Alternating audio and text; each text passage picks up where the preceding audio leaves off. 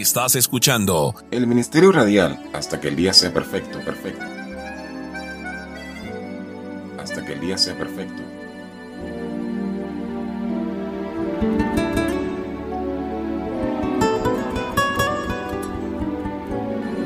Escuchemos una dinámica de preguntas, respuestas, observaciones, dudas y quizás algo más que nos ayudarán a consolidarnos en la temática de hoy.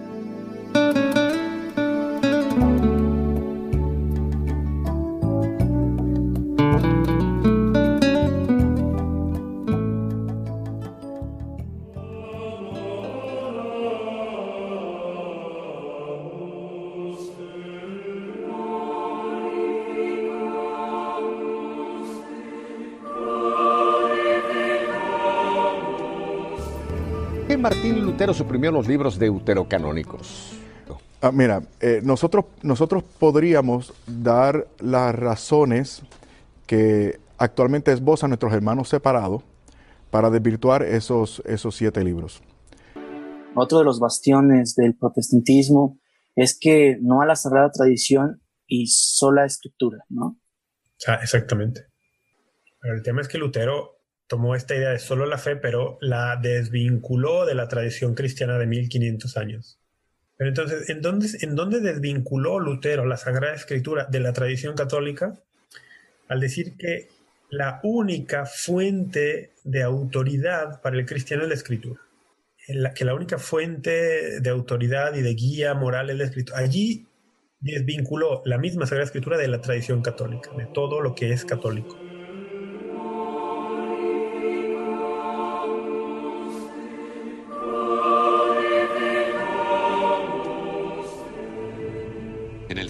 Un cofre del tesoro lleno de méritos.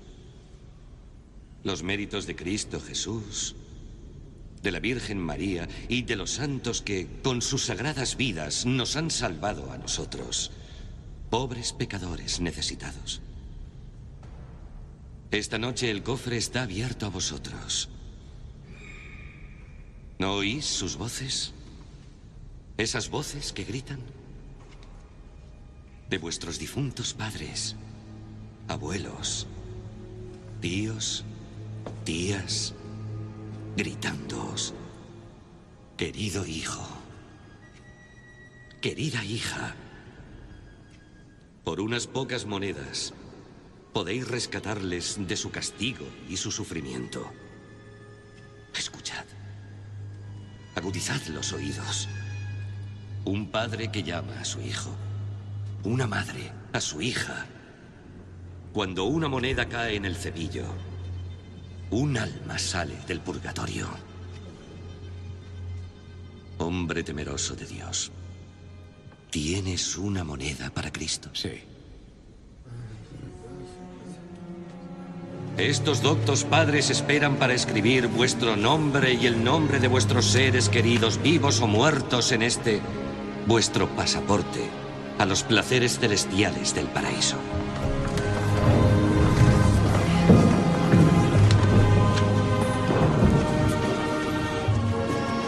¿Nombre? Anna Thaler. ¿Nombre? Guntram Berleck. ¿Nombre? Mari Pau. ¿Nombre? Gretel. Aquí siguiente. ¿Nombre? Gustav Liebert.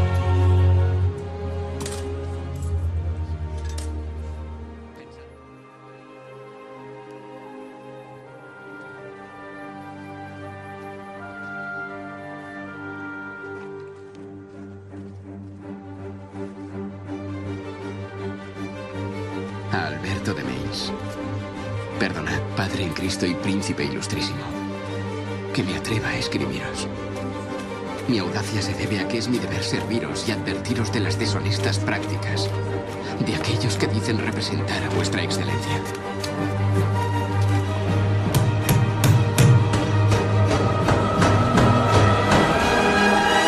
Cristo no ordenó predicar indulgencias, sino el Evangelio.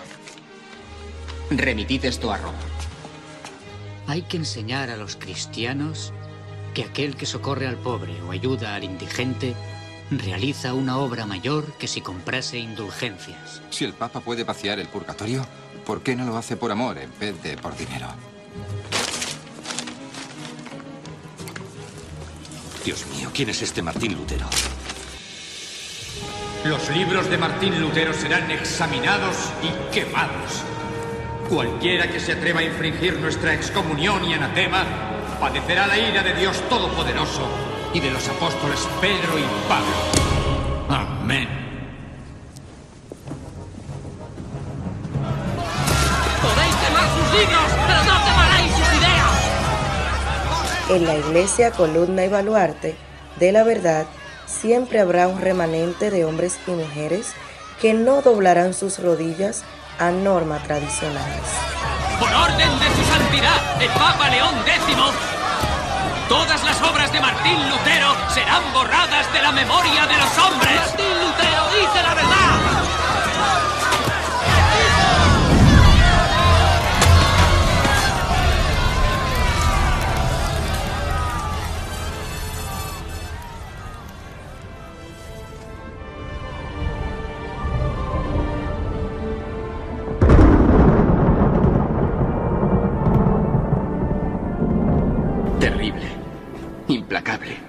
Así veía yo a Dios.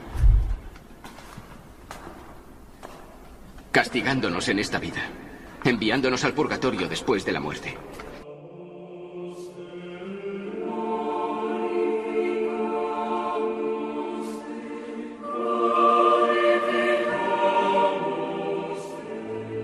Martín Lutero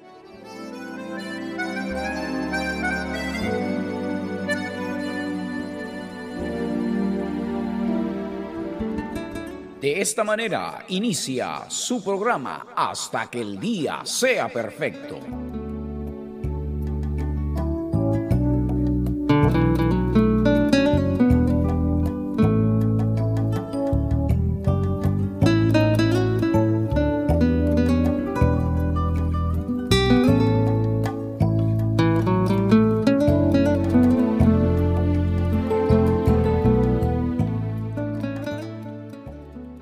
Muy buenos días, muy buenas tardes, o quizás debería yo decir muy buenas noches.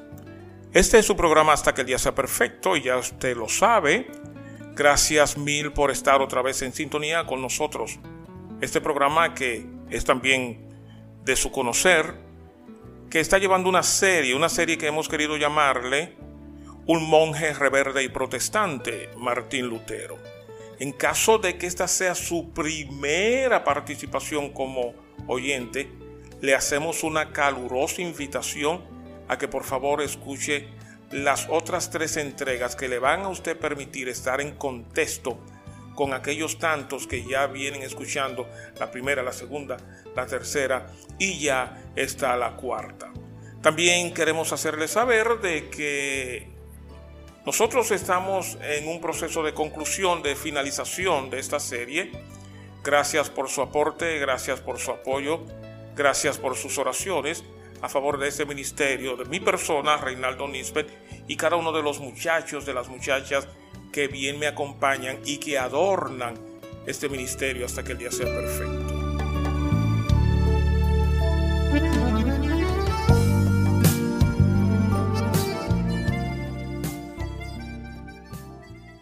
¿Quién fue Martín Lutero? ¿Cuál es la opinión católica sobre este monje reformador? ¿Cuáles fueron las razones que se le apartó del uso de los sacramentos y la comunidad de fe del entonces?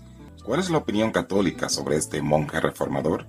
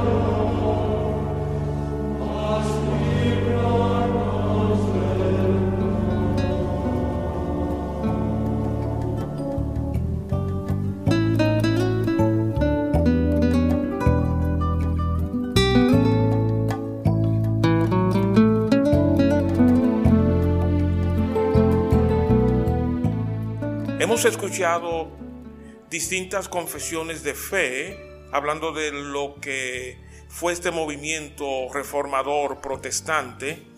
Hemos oído distintas confesiones de fe, líderes religiosos, líderes cristianos, hablando desde su conocimiento de quién fue Martín Lutero, cómo ellos interpretan las 95 tesis de Martín Lutero, cómo ven las cinco solas, cómo ven el purgatorio, cómo ven todo este movimiento que acompañó esa separación, por así decirlo, que fue, entre comillas, provocada por este monje reverde y protestante Martín Lutero. Pero a mi parecer, y no sé si usted me apoya, me acompaña en lo que diré ahora, es que el programa no estaría muy bien acabado, le faltaría algo si nosotros no damos ahora la oportunidad a que el magisterio, a que la feligresía católica expongan ellos ahora.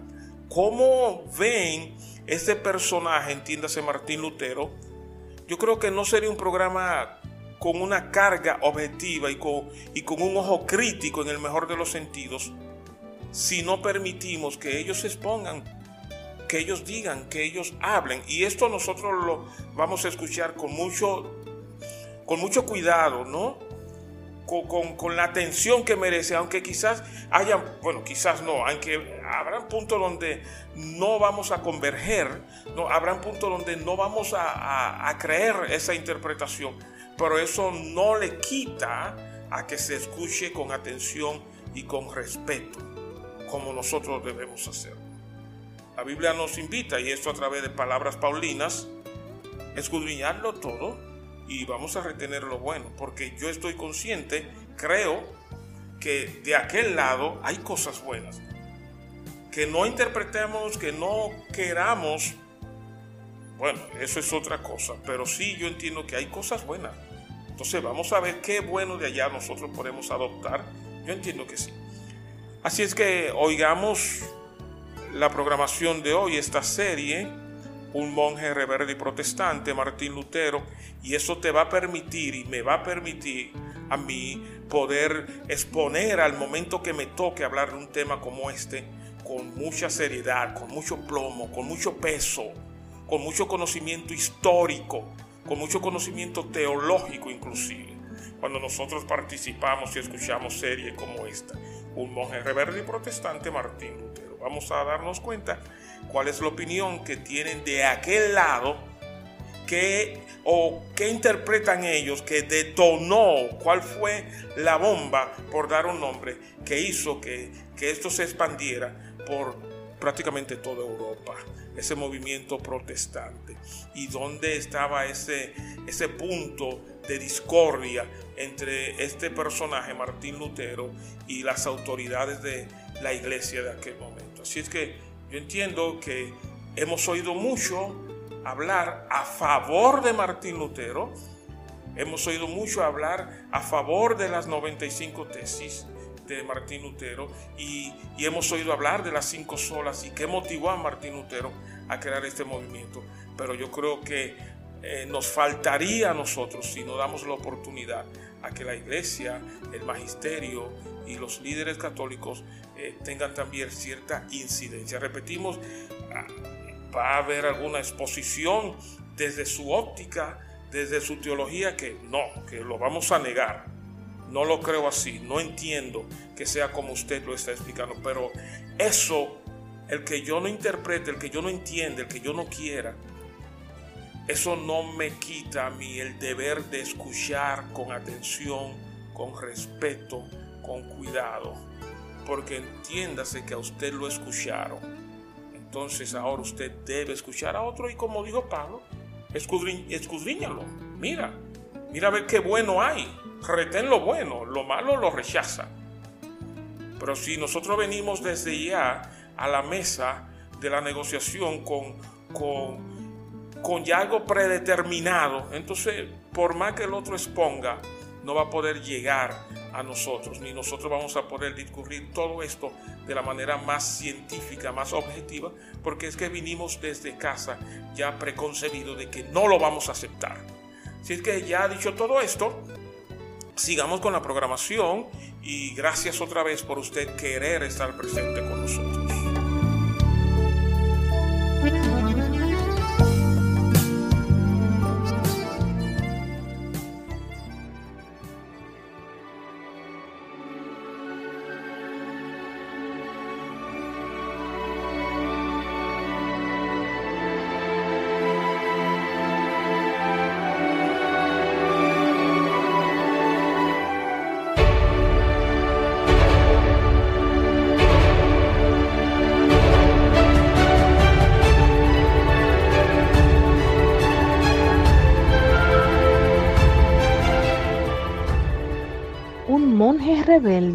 Protestante Martín Lutero.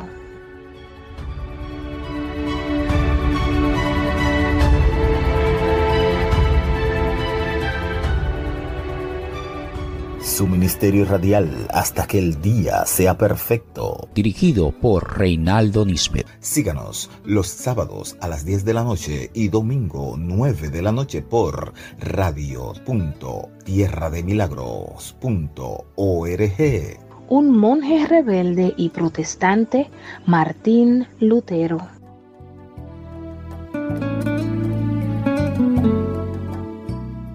No olviden que todos los contenidos de nuestro programa ya están disponibles en diferentes plataformas de podcast.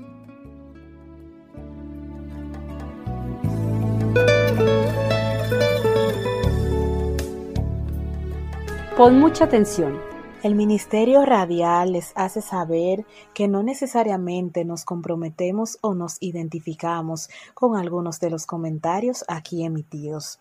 Es nuestro interés ser objetivos trayendo la forma filosófica, doctrinal y teológica de otras comunidades religiosas.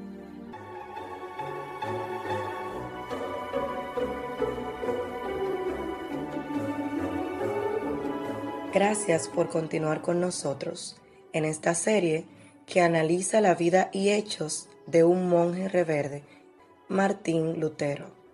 Nosotros pretendemos aportar a su conocimiento en materia de personajes y eventos en el interior de la iglesia. Le invitamos a que escuchen las intrigantes entregas que anteceden al audio de hoy.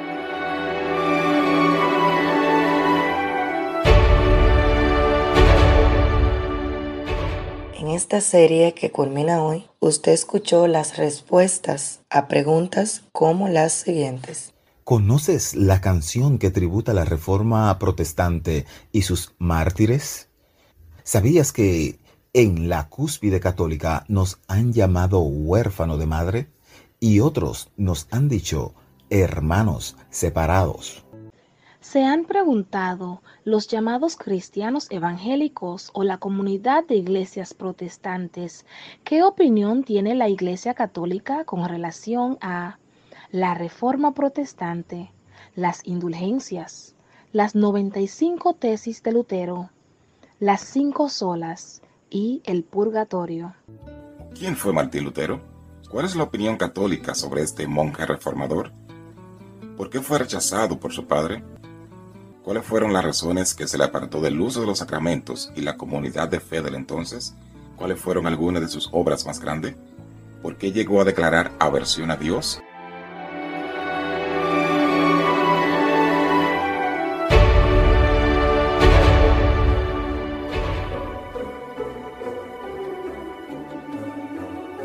otro año más de que Martín Lutero iniciara con el movimiento de la Reforma Protestante. Y para hablar de ello, tenemos aquí a Rafa Piña. Rafa, ¿cómo estás? Hola, Emilio. Yo creo que en nuestro ambiente hispanoamericano, el tema de la Reforma Protestante es todavía menos discutido el día 31 que Halloween. O sea que creo que tu introducción estaba bien. Halloween creo que está mucho más en el radar de muchas personas que lo de la reforma protestante, pero qué bueno que vamos a estar hablando de esto. Pero bueno, ¿esto pasó en 1521, Rafa? ¿Estoy mal en la fecha? Mm, la fecha es 31 de octubre de 1517. Ahora es la fecha en la que se considera como el inicio de un movimiento. cuando se habla de del tema de la reforma es una serie de eventos que, duraron muchos años. Sí. sí.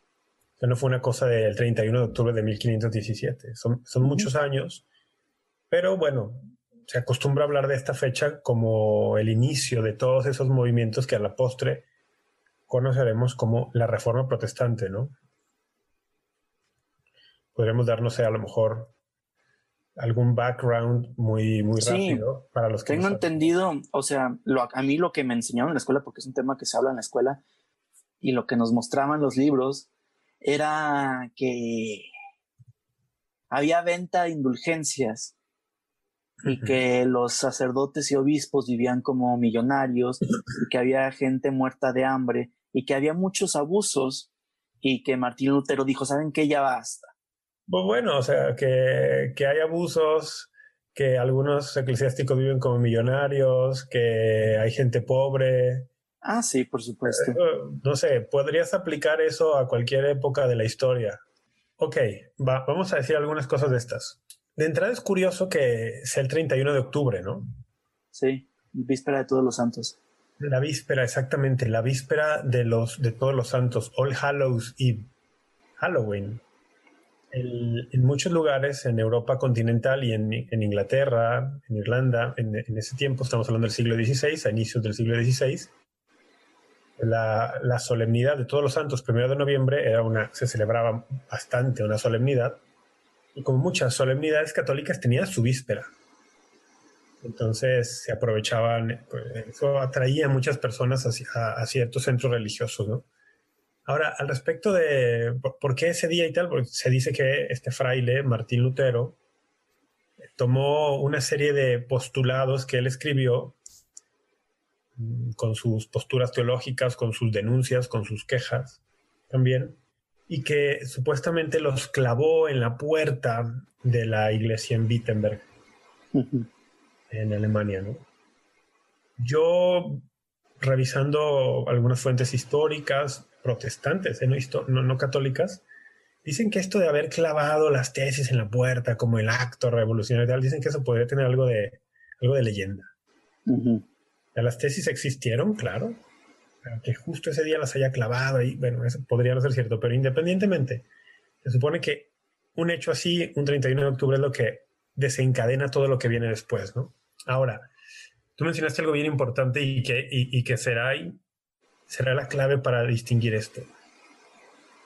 Martín Lutero protesta, aunque el nombre no viene de la protesta de Lutero, ¿eh? el nombre de protestantismo viene de otra cosa. Pero digamos, Martín Lutero levanta la voz por ciertos abusos que están sucediendo al interior de la vida de la iglesia. Como está viviendo una, parte del clero, como viven algunos, algunos obispos. Y eso hay que decirlo, ¿eh? Esas denuncias tenían su buena dosis de veracidad. Entonces, eso no debería sorprendernos, ni tampoco tenemos que decir que todo era mentira lo que dijo Lutero, ¿no? Claro que no. Ahora, también es verdad que para cualquier época de la iglesia eso es verdad. La iglesia siempre está en necesidad de cambio, de autocrítica, de examen de conciencia. ¿Por qué? Porque la iglesia es santa, porque Jesucristo, su fundador, es santo, pero está compuesta de hombres pecadores. La iglesia es santa porque su cabeza y fundador es santo y él nos comunica su santidad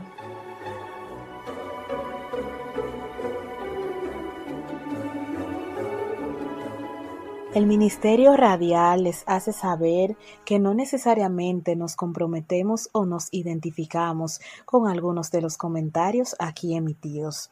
Es nuestro interés ser objetivos trayendo la forma filosófica, doctrinal y teológica de otras comunidades religiosas.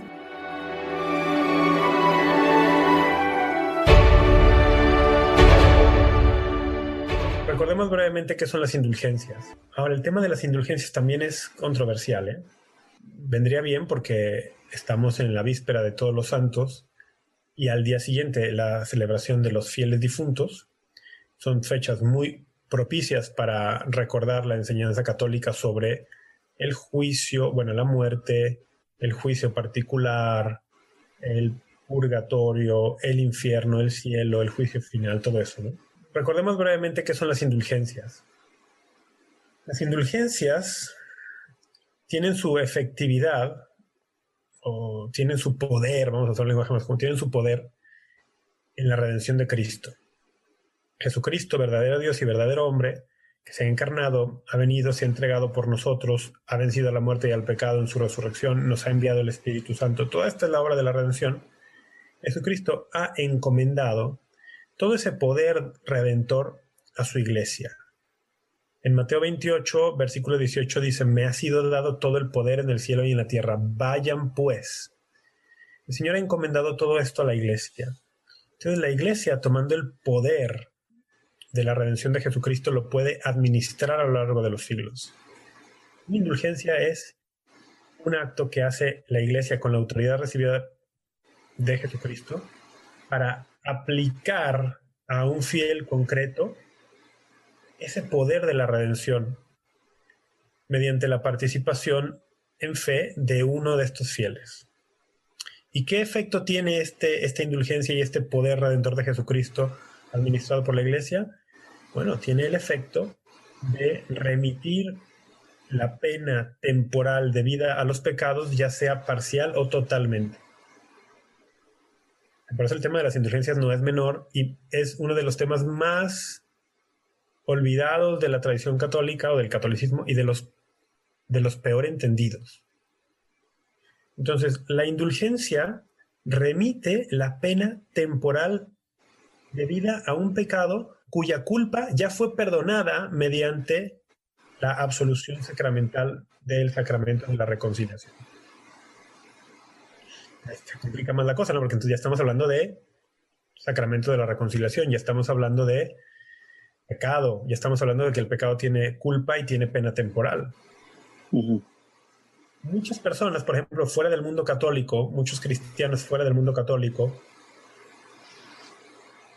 apresuradamente dicen, ah, las indulgencias, un invento de la iglesia o una, algo añadido a la Biblia, eso no es revelado, eso no tiene fundamento, pero pocos se dan el tiempo de venir a, ver toda esta realidad, ¿no? Al, final, al hablar de indulgencia tienes que hablar de la realidad del pecado, de sus efectos y sobre todo de la realidad de la redención, de sus efectos y de cómo se aplican esos efectos a los seres humanos concretos. Pues bueno, al final de cuentas, la iglesia dice, una indulgencia puede ser ganada por alguien para remitir esta pena temporal de un pecado cuya culpa ya fue perdonado, mm, teniendo fe, obviamente, teniendo fe en la obra de Cristo, estando arrepentido, con algunas condiciones que actualmente son muy sencillas, ¿no? Eh, reconciliarse con la iglesia si es necesario hacerlo mediante el sacramento de la reconciliación, asistir a la Santa Misa, comulgar, orar por las intenciones del Santo Padre, el Papa tiene intenciones particulares cada mes, y luego hacer el acto propio de la indulgencia. Y allí hay un catálogo grande. Eh, visitar un cementerio, y orar por los difuntos, por ejemplo, ahora en el 2 de noviembre. El visitar una iglesia y pasar por la puerta designada para el jubileo de la misericordia. Hacer una peregrinación. Hay muchas formas de obtener.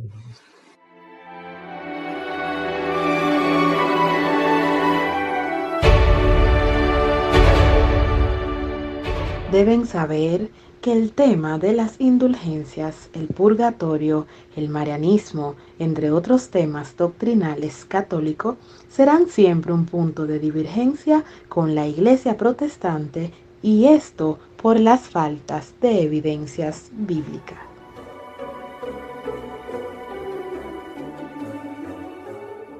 Resulta que en el siglo XVI las indulgencias se asignaban a ciertas congregaciones religiosas para que las predicaran. Pues los obispos o el papa en algún caso decía, ah, asigno a tal congregación para que en esta región de Europa predique estas indulgencias. Y eran indulgencias, había de muchos tipos. La, la obra propia de la indulgencia variaba y en algunos casos, en algunos casos, la obra propia para ganar la indulgencia era ofrecer una limosna. De allí que se distorsiona en decir se están vendiendo las indulgencias. ¿Sí? Y aquí hay un conflicto también, hay un, un, pues sí, como un conflicto de intereses. Parece ser que uno de los problemas de Lutero fue con un predicador llamado o apellidado Tetzel de los dominicos. Y hay historiadores que afirman, esto yo lo menciono como una posibilidad, que el origen de la inconformidad de Lutero estuvo no tanto en el tema de las indulgencias y que fueran una aberración y, que no tuvieran fundamento bíblico ni en la tradición, no, sino que el origen de su problema fue que le habían asignado la predicación de las indulgencias a los dominicos y no a los agustinos, a los cuales él pertenecía. O sea, solo fue una rabieta. Hay quien propone que el origen de todo, o uno de los orígenes es ese. Como, ah, no, eh, como que había como que ambas querían esta predicación y se lo dieron a los dominicos, no a los agustinos, y ¡ah! podría haber sido la excusa perfecta. Ahora, ¿esto significa que no hubo abusos? No, claro que había abusos. Mm, parece que algunos de los que predicaban las indulgencias no se tomaban la molestia de hacer la catequesis suficiente alrededor de lo que una indulgencia es y que en la mentalidad de alguna parte del pueblo católico sí parecía que por el hecho de dar dinero, solo por eso ya podías liberar un alma del purgatorio, que las indulgencias se aplican o a un alma del purgatorio, porque el purgatorio es justo ese estado en el cual la pena temporal de la que hemos hablado anteriormente, que en la tierra no alcanzó a ser, eh, ¿cómo decirlo?, reparada, en el purgatorio se, repara eso. las indulgencias no tienen sentido para las almas de los fieles difuntos que gozan ya de la bienaventuranza del cielo, ni tampoco le sirven de nada a las almas de los difuntos que están en la condena eterna. Entonces, en cuanto a, almas, le, aprovecharán a aquellos que estén purgando, purificando justamente esa pena temporal. Y por, aquí es bueno otra vez recordar, ¿no? La indulgencia no perdona los pecados. Eso lo hace el sacramento de la reconciliación, de la confesión. Ese sacramento absuelve la culpa que te condenaría al infierno si tú mueres sin arrepentirte. Pero aún arrepentido y aún habiendo recibido esto, pues el pecado trae tal desorden que nosotros estamos llamados a buscar reparar en la medida de nuestras posibilidades ese desorden y ese daño que nuestro pecado ha hecho. Y eso se puede reparar de muchas formas. Se puede reparar, pues de entrada, la contrición de corazón, el dolor de corazón, pero luego también pues, se repara con obras de misericordia, con sacrificios corporales, que repara con, bueno, muchas formas, ¿no? Y las indulgencias son uno de estos medios privilegiados para reparar la pena temporal. Pero entonces, la indulgencia no quita la culpa debida a los pecados mortales si no hay arrepentimiento. Pero entonces parece que faltaba alguna catequesis adecuada y había quien sí pensaba que con dar dinero, dar una limosna, ya quedaban, por ejemplo, perdonados pecados. No es así. Hay quien podría creer que con dar una limosna, que era la obra propia de la indulgencia, ya quedaba libre el alma de tu familiar del purgatorio. Eh, cuando no, la indulgencia implica mucho más que solo dar la limosna, que era el acto concreto para esa, ¿no? Para esa indulgencia.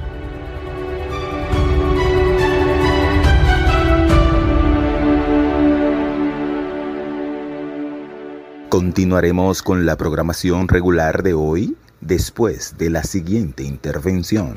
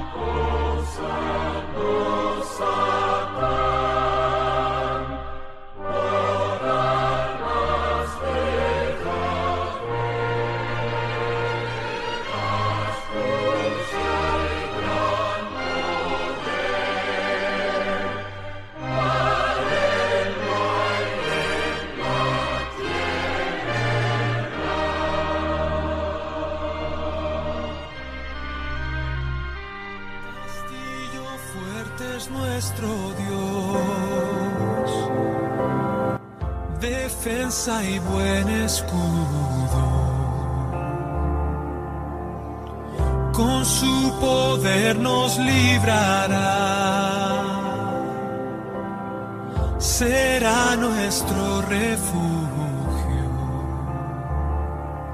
Con furia, con afán, el enemigo está, sus armas dejan ver astucia y gran poder. Podrá darnos libertad?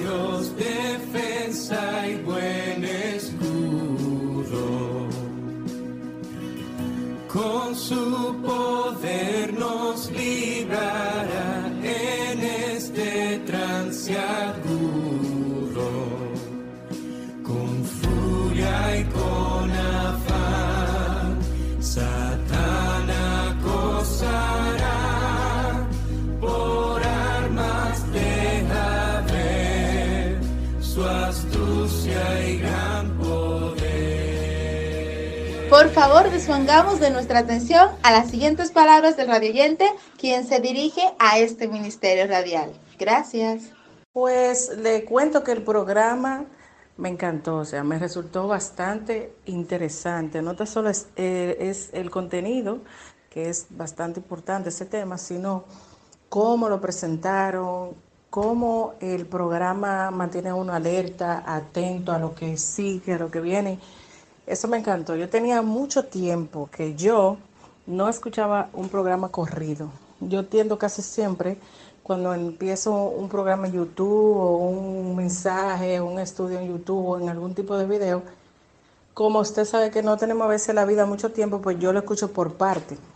Lo pongo, lo paro, digo, bueno, lo voy a escuchar en otra ocasión, pero en esta ocasión con el programa eh, de Martín Lutero y hasta que el día sea perfecto, no, no tuve pausas, o sea, quería escucharlo hasta el final y así lo hice. En el trabajo lo puse y lo escuché hasta el final completo y enterecito.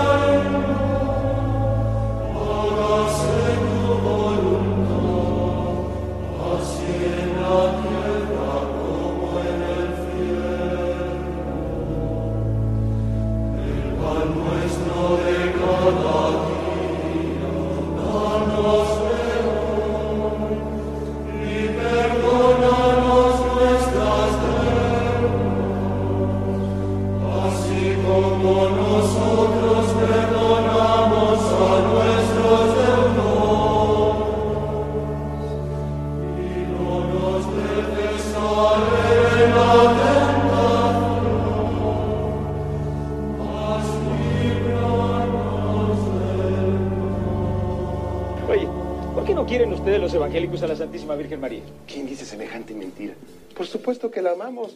Es un ejemplo de humildad, de pureza, de obediencia. ¿De veras? Claro.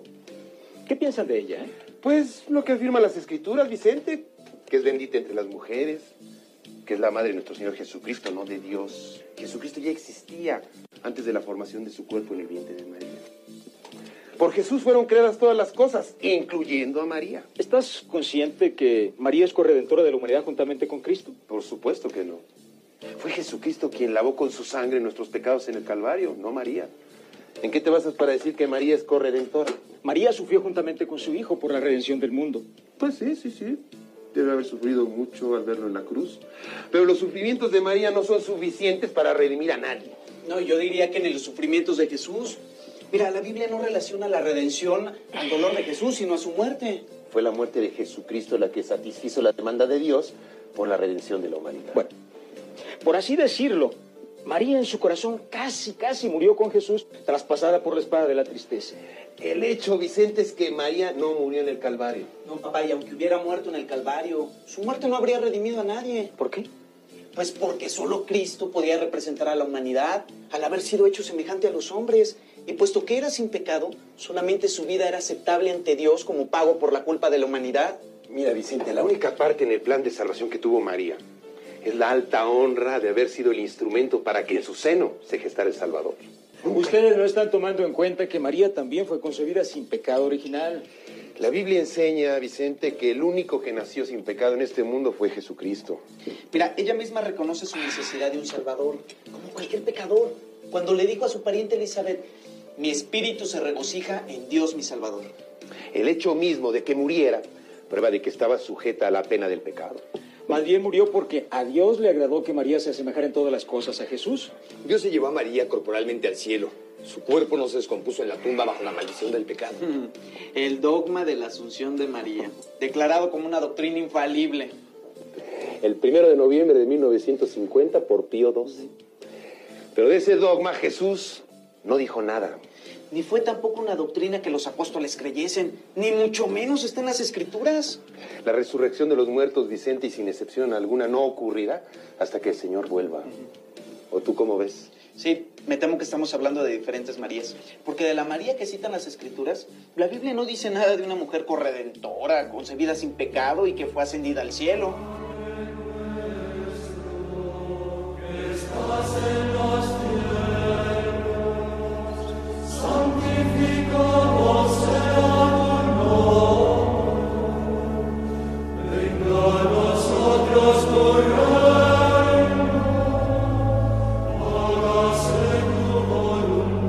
Voy a contar todo lo que necesitas saber sobre Martín Lutero, la Reforma Protestante y por qué son tan importantes para la historia.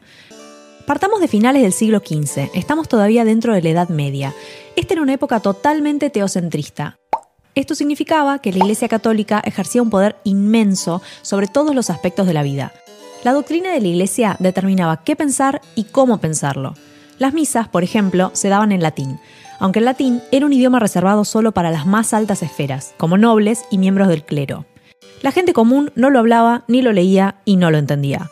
Aparte, tener una Biblia estaba penado por ley, y también leerla o interpretarla por sí mismo. El poder eclesiástico monopolizaba el concepto de la salvación del alma, y esta salvación se podía alcanzar por medio de la fe, obras, servicios y donaciones a la iglesia. Acá es donde entra el tema de la venta de indulgencias.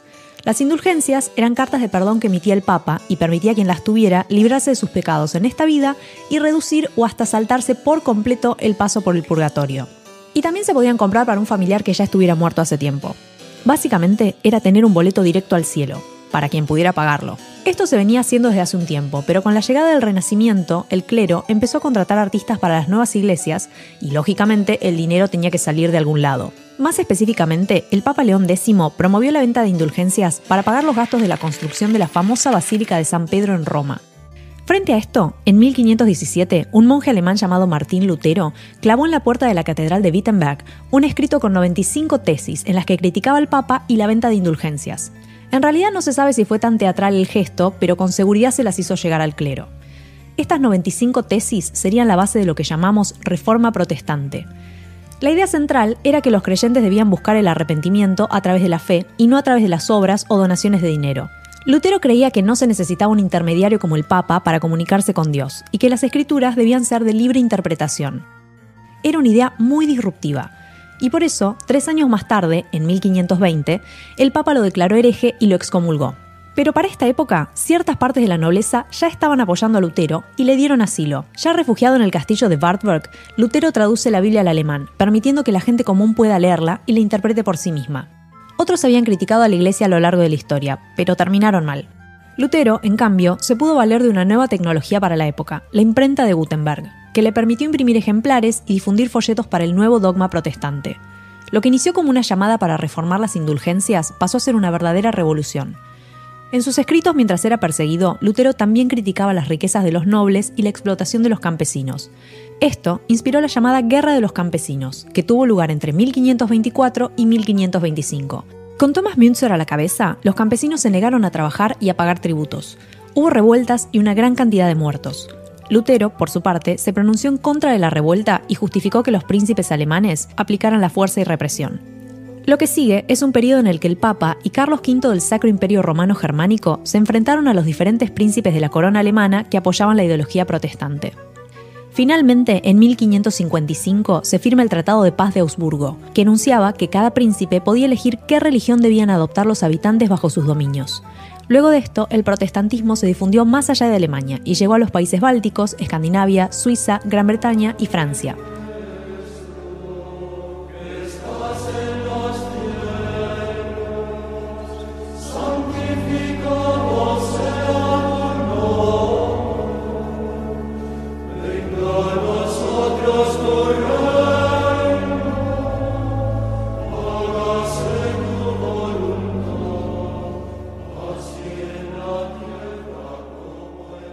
En la iglesia columna y baluarte de la verdad siempre habrá un remanente de hombres y mujeres que no doblarán sus rodillas a normas tradicionales.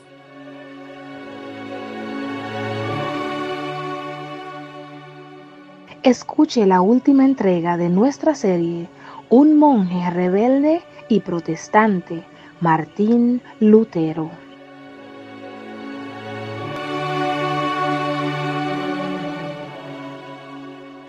Gracias por quedarse con nosotros en este programa que le hemos llamado Hasta que el día sea perfecto. Los sábados a las 10 de la noche y domingo 9 de la noche por radio.tierrademilagros.org.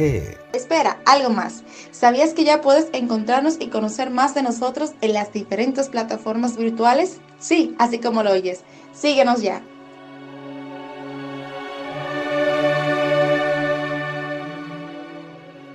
El Ministerio Radial les hace saber que no necesariamente nos comprometemos o nos identificamos con algunos de los comentarios aquí emitidos.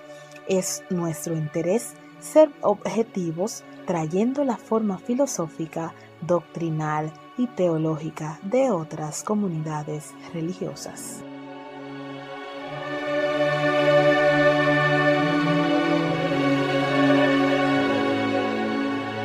Sí en sus 95 tesis entra a muchos otros temas. Entrará, por ejemplo, al tema del purgatorio. Dirá que el purgatorio no, no tiene sustento, eh, no tiene sustento bíblico, cuando pues, la tradición cristiana por 1500 años lo había mantenido. El, el purgatorio es esta obra de misericordia, de la misericordia divina, que permite que aquellas personas que mueren reconciliadas con Dios, es decir, que murieron arrepentidas de sus pecados y cuyos pecados fueron absueltos en el sacramento de la reconciliación, aunque podría alguien morir sin haber recibido el sacramento, pero arrepentido en el corazón, y el Señor también ve eso. Pero entonces el purgatorio es la misericordia divina aplicada al alma de aquellas personas que mueren arrepentidas de sus pecados, pero cuyos pecados y el desorden traído por estos no fueron reparados. No fue reparado suficientemente. Ok. Y esto es bellísimo porque nos deja ver cómo el pecado es una realidad que, rompe con Dios, que, es, es muerte para el alma, que, que desordena el universo que, destruye relaciones, o sea, nos, deja ver toda la gravedad del pecado, pero también nos deja ver todo el poder redentor de Jesucristo, pero que no nos redime sin nuestra participación. Y esa es parte del misterio bellísimo de la fe cristiana. Así como hemos caído desde los primeros padres y luego cada uno de nosotros, así como hemos caído, hemos pecado libre y voluntariamente, el Señor también nos pide que aceptemos la redención libre y voluntariamente, y eso es gratuito, no podemos pagar con nada la redención, nadie puede pagar ni hacer ninguna obra para merecer el cielo. Es gratuita la redención, pero el Señor sí nos invita a que con nuestra libertad, con nuestro intelecto, con nuestra voluntad, busquemos también reparar aquello que nosotros con nuestro intelecto y con nuestra voluntad hemos roto, hemos dañado, hemos lastimado.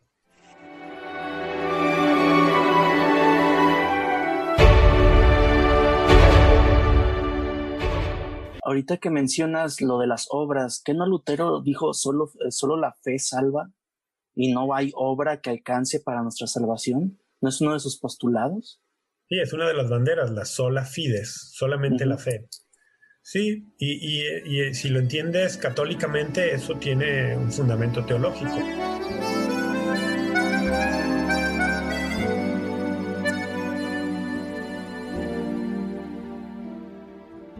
Crece espiritual y emocionalmente escuchando siempre hasta que el día sea perfecto.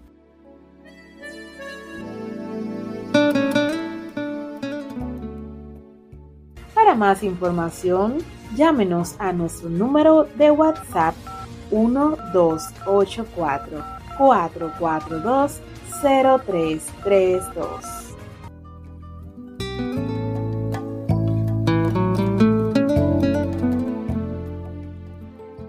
Continuará.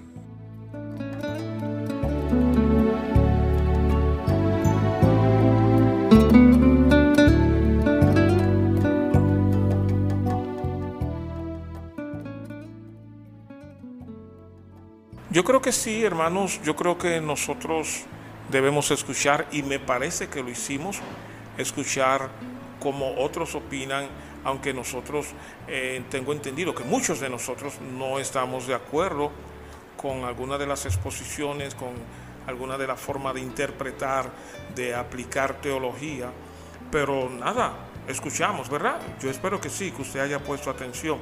Quizás con su cabeza negaba, quizás hacía un gesto, pero supo escuchar, supo escuchar, y eso es importante. De hecho, es una de las formas de nosotros protestar también. ¿Y cómo vamos a protestar si no, si no analizamos, si no pensamos lo que otros están diciendo? Si venimos, y eso lo decíamos en nuestro inicio, ya preconcebido de que no lo voy a creer, no lo voy a aceptar. Bueno, óyelo, escúchalo, ten paciencia. Alguien te escuchó a ti, entonces ahora tú escucha a otro. Creemos que sí, que estamos llamados a ser protestantes y de hecho Jesús fue un gran protestante, yo diría que el más grande protestante, protestó en su tiempo y, esto inclusive costó también su vida, ¿no? Pero estamos llamados nosotros a protestar. No vamos a entrar en discusión, no vamos a, a darnos golpe, no vamos a ofendernos, pero sí estamos llamados a protestar. Lógicamente, también quiero invitarle a usted que no tan solamente, ah, porque nosotros muchas veces decimos no estamos a favor de las tradiciones, no, no estamos a favor de las tradiciones, pero en nuestra conducta, conducta y fe y accionar, sí eh, también nos llevamos de las tradiciones. Bueno, yo no creo en el purgatorio. ¿Por qué yo no creo en el purgatorio? Porque mi pastor me lo dijo. Porque yo y que no porque alguien me dijo que no existe purgatorio. Yo creo que eso es también ser y vivir de acuerdo a tradiciones, porque eso me lo enseñó mi abuela. No, vámonos a la Biblia para que nosotros tengamos un apoyo bíblico. Bueno, yo no creo en esa honra, eh, en esa veneración que se le da a María. Bueno, yo no lo creo ahora, ¿por qué tú no lo crees? No, porque no. No, no, no. Vamos a buscarlo en la Biblia. Y permítanme decirle, y esto lo hago con mucho respeto, y ojalá que también usted pueda escucharme a mí con mucho respeto, atención. A nosotros muchas veces lo decimos, eh, somos tradicionalistas, muchas veces seguimos la tradición. Pero eso, ¿sabe por qué? ¿Cuál es la respuesta que yo le doy a todo eso? Porque somos poco bíblicos, no estudiamos la Biblia. Oímos la Biblia cuando vamos el domingo a la iglesia pero nosotros mismos como tal no tomamos ese momento, ese espacio para estudiar por qué, cuándo, dónde y con quién. Simplemente nos basta escuchar al pastor, nos basta escuchar al líder y ya, y con eso. Entonces eso nos hace a nosotros eh, estar en una congregación, bueno, porque ahí no lo hacen, yo tampoco lo hago, o porque ahí lo hacen, yo lo hago. No, nosotros debemos irnos a la Biblia. Y es por eso que nosotros muchas veces andamos eh, como, un, como una barquilla sin ningún viento que le favorezca. El viento viene para el norte, me voy para el norte. El viento viene del sur, bueno, pues me voy. Es decir, ¿qué estamos haciendo nosotros para poder sentarnos a la mesa con alguien que no piensa como tú? Con alguien que no piensa como yo. Simplemente yo voy a decir, bueno, en mi, en mi iglesia eso fue lo que me enseñaron y ya. No, esa otra persona te va a exigir a ti, demuéstramelo con la Biblia. Que fue lo que dijo Martín Lutero cuando se le llamó a que se retractara contra sus escritos, contra su pronunciamiento, contra su prédica. Él dijo, bueno, a menos que no me convenza. ¿Lo oyó usted? Usted que dice que es protestante, usted que dice que sigue la orden de Martín Lutero, usted que dice que es un reformador, oiga lo que dijo este hombre, a menos que no me lo compruebe, bíblicamente hablando, no me voy a retractar, no puedo ni quiero.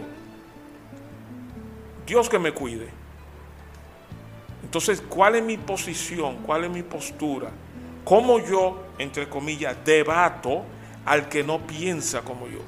porque oímos estos personajes hablando. Creen en, el purgatorio, bueno, él tendrá su base. Ahora tú y yo, ¿cómo debatimos la negatividad, perdón, la inexistencia del purgatorio o de otros pasajes como él lo interpretó? ¿Eh? Entonces usted se da cuenta que también nosotros, aunque decimos que no nos llevamos de la tradición, sí nosotros también practicamos, una tradición quizá más maquillada, más reformada, pero también somos. Y también dependemos mucho nosotros del magisterio. Discutimos el magisterio del catolicismo y, a la altura que ellos tienen, ¿no? El magisterio. Pero tú y yo hacemos lo mismo. Dependemos del estudio bíblico del pastor. Y apenas vamos a la iglesia con un lápiz y papel para tomar notas. Apenas eso. Lo que sí no se nos queda es el celular. El celular no se queda. Pero ir con un lápiz y un papel para tomar notas, muy difícil. Muy difícil.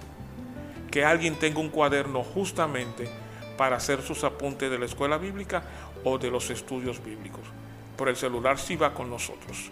Y si estamos dispuestos a devolvernos, aunque ya estemos cinco o seis cuadras, se me quedó el celular pero ¿cuánto de nosotros nos devolvemos cuando se nos queda la Biblia, cuando se nos queda el lápiz y el papel para tomar notas?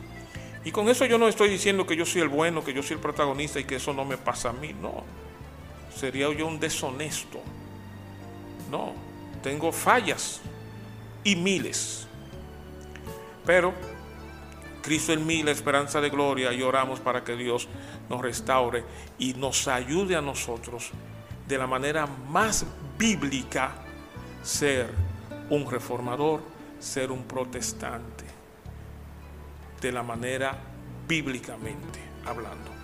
Nosotros ya nos despedimos, será entonces hasta una próxima entrega, cuando este su hermano, Reinaldo Nisben, estará con una programación, si no similar a esta, pero algo tanto, ¿no? Es nuestro interés ser un programa altamente espiritual y luego un programa con un alto contenido profesional. Muchas gracias porque hasta aquí usted ha decidido estar con nosotros.